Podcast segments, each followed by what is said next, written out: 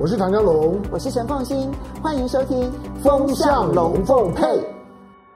欢迎大家在周末的时候呢，能够一起来聊聊天。我是陈凤欣，非常高兴在周末能够看到大家。今天呢，要来跟大家谈的这个话题呢，是过去这一个礼拜的时间，有三件事情，其实都跟未来的碳排放呢，跟你我的生活。都息息相关的事情同时发生，那他当然其实从不同的角度，然后去看待气候变迁这个议题。那也随着气候变迁被所有的人越来越认识、越了解之后呢，那么走向碳中和这件事情已经是势在必行、无人能挡的一个大的一个趋势。好，那么这三件事情呢，是哪三件事情啊？其实它是。不相干的三件事情，但是你把它放在一起来看，你会看到一个很明显的一个趋势。第一件事情当然就是联合国气候变迁委员会，他们发布了第六份有关于气候变迁的专家小组报告。这份报告呢，跟过去的五份报告内容其实没有太大的差异，当然都说明气候变迁对于人类社会的冲击有多么的严重啊。然后希望呢，能够经由全人类的共同努力，然后让这一个地球升温的速度在二一零零年之前控制在两度。度 C 以内。不过这一份报告第六份 AR 六呢，比前面五份报告是更加的悲观。它的悲观来自于第一，它现在呢认真的承认，其实要达到两度 C 升温两度 C 的目标，恐怕是做不到了。那么甚至于呢，可能会在二零三零年，也就是在未来十年之内。地球升温就会达到一点五度 C，你不要小看这，呃，从现在其实地球已经升温一度 C，然后到二零三零年会升温到一点五度 C。我们今天所有看到的全世界气候异常的所有现象，不管是热浪，好，动辄其实在北半球，你看到很多纬度非常高的城市出现四十度、五十度，甚至于出现七十度的高温。这些现象未来不但会更常见，甚至于它可能会这一个温度更高。好，那第二个部分呢，是包括了雨水，所有的雨水它会更集中在很少数的时间，然后急剧的降下来，所以那一种极端的急剧降雨，比如说像台湾而言，我们非常熟悉的，在莫拉克台风的时候，三天三千毫米，那其实是一个非常惊人的一个记录。但未来这个记录，它会它会再继续的保持记录下去吗？不一定。它很可能会被打破记录。你可以想象，以台湾这样子的一个岛屿去承受三天超过三千毫米，甚至于可能到三千五百、四千毫米这样子的一个惊人记录，其实台湾任何一块土地都承受不住。但是这个在未来其实越来越可能出现。当所有的雨在很短的时间之内急剧的降下的时候，它也就意味着它会有更长的干旱期。那么同时呢，它也就意味着所有的人类的调试的方法都必须有急剧的改变。好，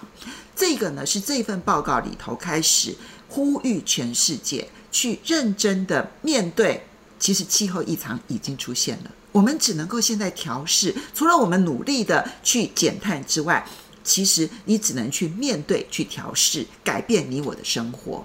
那么这份报告对我来说，它最大的意义就是呢，有了这一份更加明确的证据，它就会使得各国怀疑这个气候变迁的所有相关科学诉求的人，他会变成更加的少数，而就会使得各国有更强大的压力，它必须要在未来的三十年之内，或者是四十年之内，必须要达到碳中和。也就是我现在所使用的所有的能源、所有的产品、所有的服务，它的碳排放，跟我所买下来的，我可以对地球的这一些减碳所做的，甚至于这个捕捉碳所做的所有的努力加总起来，必须是等于零。所以这一个这一波走向碳中和之路，在未来各国各个产业各个产品。它都会变成一个明确的趋势。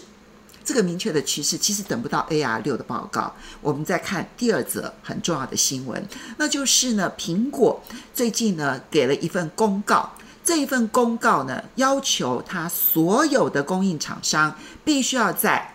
二零五零年之前完成碳中和。那你说二零五零年还久啊？现在是二零二一年，还有二十九年，这个时候的公告有什么意义？No。它不是只有一份公告说二零五零年我设定的是碳中和，其实它每一年它都设定了它减碳的目标，最终才能够走到那一个碳中和的那一条路。所以，所有跟苹果相关的供应链，那么在台湾，按照商业周刊它最近最新的这一期报道，他们的评估台湾跟苹果有关的直接的、间接的。间接的间接的供应链其实多达了一百四十三万家。你说怎么可能那么多？我们看每一年苹果公告的这个供应链家数，不过就是几百家，怎么可能有一百多万家？你要知道，每一家的供应链这是直接相关的，而这个供应链它内部的所有运作，比如说影印机，然后影印机里头的纸，比如它里面的办公器材，它的用品。然后包括了它的员工上下班的碳足迹，通通必须要揭露，所以它影响的是生活百业当中的所有各个行业，你能想象得出来的所有的行业，通通会受到影响。这个，那我们就不要做苹果生意就好了。好，这当然是一种想法。但是苹果的这一份公告，如果再加上联合国我刚刚所提到的气候变迁小组 IPCC AR 六的这份报告，你觉得这会是只有苹果未来要要求做的事情吗？Benz 不会吗？然后所有的这 Nike 不会吗？Adidas 不会吗？每一家公司都会，而且每一家公司都会承受它的消费者极大的要求压力，而必须揭露它的碳足迹。同时列出它的碳综合目标，而且每一年都必须要揭露它的碳足迹报告。所以它不是只是苹果供应链的事情，它是在台湾所有做生意的大大小小的公司，全部的公司他们相关的这些事情。这一个呢，其实呃有关于就是那每一家公司必须要做到。多么的认真努力才能够达到那个碳中和？这一期的商业周刊其实有很完整的报道，我在这边不去掠人之美。我觉得大家如果有兴趣的话，可以去看一下这一期的商业周刊，有关于这些碳这个碳中和的努力这件事情有多么困难的这个相关的这些新闻。我在这边简单的来说，你可以想象得到吗？就是我每买一样东西。它都必须揭露它的碳足迹，所以一家供应链，它必须把它大大小小的所有的运作全部计算出它的碳足迹的揭露，然后并且完整的揭露，而且只有根据这个完整的揭露，一方面他可以去跟苹果公司交代，而二方面呢，他也可以根据这份揭露，他比较清楚知道说，那我到底应该要买多少的碳。好，就是我必须要在碳税这个市场当中，我去买多少的这一些减碳努力，不管是用种树的方式，或者是用其他的努力的方式，所以碳税市场未来会越来越活跃。那么这一些，我当我必须要把我所有采购物品通通都要揭露碳足迹的时候，所有被我采购的厂商，他也要去做同样的工作。它就是层层层层的，像涟漪一般的，一圈一圈一圈一圈扩大它的影响范围。好，这个是苹果供应链，它所揭露出来的是未来全世界的产品、全世界的品牌，每一个做生意的人，他们都会将进入一场，它不是跟过去不一样。过去我们可能进进足的是成本降低的一个竞赛，那也当然有很多的竞赛是属于技术的竞赛。我的技术比你优良，CP 值比你高，然后我的品质比你来的稳定。但现在我们要进入的是碳中和的竞赛，每一家公司它都必须比赛，我怎么样去用最有效的方式、最低的成本去降低我的碳足迹，而让我的碳中和的成本可以降到最低。这就不是只是一家公司的努力了，也不是一个产业的努力，其实它就是一个国家地区的整体努力。因为在碳足迹的背后，最大、最大、最大的来源其实就是电。电所能够带动的这一个相关的这个碳足迹，比什么都还要来得大。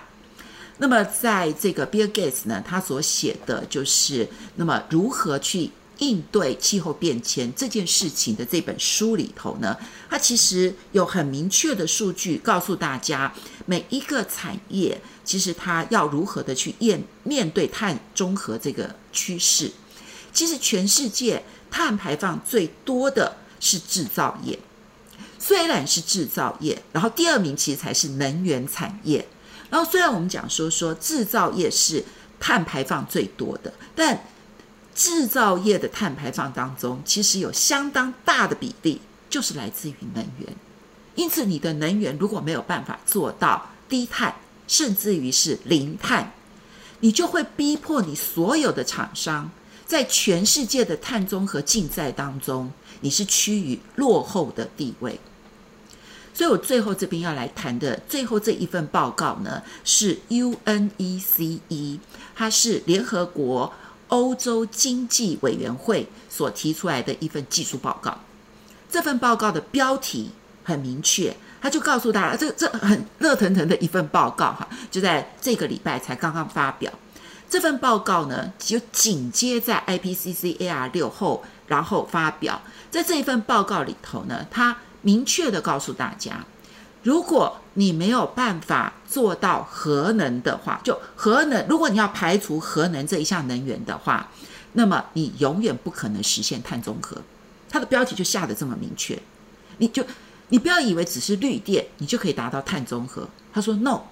不可能的。你如果排除了这个核能的话，那你就不可能做到碳中和。”这份报告里头，它有很明确的一些数据，然后有很明确的一些技术途径，以及以及一些相关的这些研究。那么，我这边不去赘述它这一份研究的结论为什么是如此。当然，它是欧洲经济师呃委员会嘛，哈，所以呢，它对于欧洲这个区块，它的整个的经济发展以及所有的这些碳中和的努力，它的关怀度其实是最高的。那么，这整个欧洲地区，就他所关切的这个欧洲地区，到目前为止，它的这一个嗯，这个核能占它的整个能源的排放量大概是百分之二十。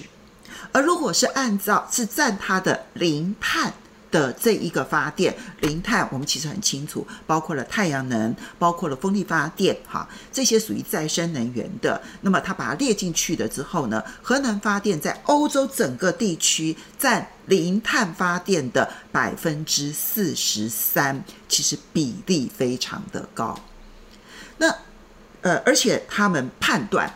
到二零五零年，因为为了要达到碳中和的目标，现在以欧洲地区来说，他们所设定的是二零五零年碳中和。如果你要达到这一个目标的话呢，他们估计核能的需求量会是现在的二点五倍到六倍。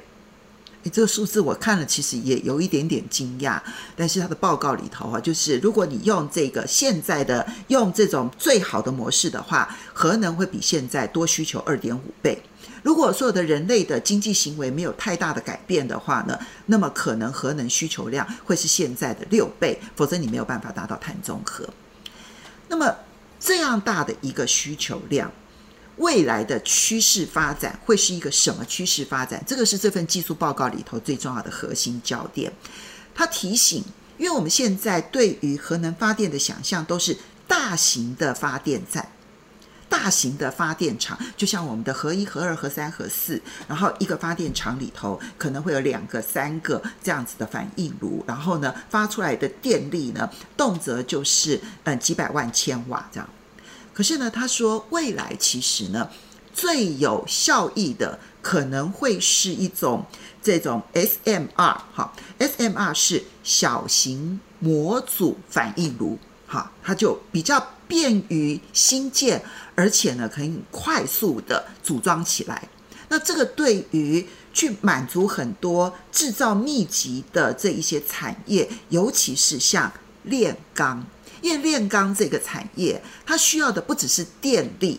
那么同时它自己在炼钢的过程当中，其实大量的使用化石燃料。如果你要让它在炼钢的过程当中不依赖化石燃料的话，你就必须要让它转为依赖电炉。可是它转为依赖电炉，又必须那个电的来源是来自于这个零碳的能源的来源。那这一种炼钢所需要的这种零碳的能源的来源，电力的来源。绝对不太可能是那种不稳定性极高的，比如太阳能啦、啊、水力发电啦、或者是这个风力发电，因为炼钢炉它是没有办法忍受突如其来的这个缺电的，所以它必须极为稳定的供应。那这个时候，其实这一种 SMR 它的未来的需求量可能就会变得高很多。除了这个 SMR，就是小这个小型模组。核，核反核反应器之外呢，他们并且提到了就是第三种微型反应炉，就更小型的微型反应炉，它这个对于各种制造业来讲，其实帮助会更大。所以不是我们想象中会盖更多的大型的核反核核能核能发电厂，而是呢，它这种小型的微型的这一种反应炉。对于各个产业来讲的话，它可能帮助，尤其是制造业而言，帮助都非常非常的大。当然，这并不是一个已经百分之百成熟的一种核反应的这个方式，因为大型的这种核能发电厂，其实到目前为止它算是成熟的。但是呢，SMR 现在呢快要进入商转当中，而而这个微型反应炉呢，目前为止希望能够在未来几年之内快速的商转。所以它需要大量的资金投入，这也是这个 UNECE 就是联合国欧洲经济委员会发表这份技术报告的很重要的原因。希望鼓励大量的资金，然后跟人才能够投入 SMR 以及这个呃微型反应炉的这些相关的研就。我觉得在这边，不管我们是不是支持核反应这件事情、核能这件事情，我觉得一个大的趋势，我们总要去认识它，而。这个现在的大型的核能发电厂，它有它的危机存在。可是呢，你也必须看到我们如何去应对这些事情。你要必须 follow 这些技术上面的一些进展。我觉得现在对台湾来讲，已经不只是缺不缺电的问题，也不只是说我们能不能提供一些低碳的一些能源的问题，而是如果核能未来它真的是一个重要的趋势的时候。我们现在是连人才都没有，这才是我们现在很严重的危机。全世界现在进入了一个碳中和的竞赛，对台湾来说，产业经济高度依赖全球的趋势。如果我们在碳中和竞赛这个路途上面我们落后了，那就是全台湾所有的产业都必须要跟着落后一大截，这是我们要面对的现实。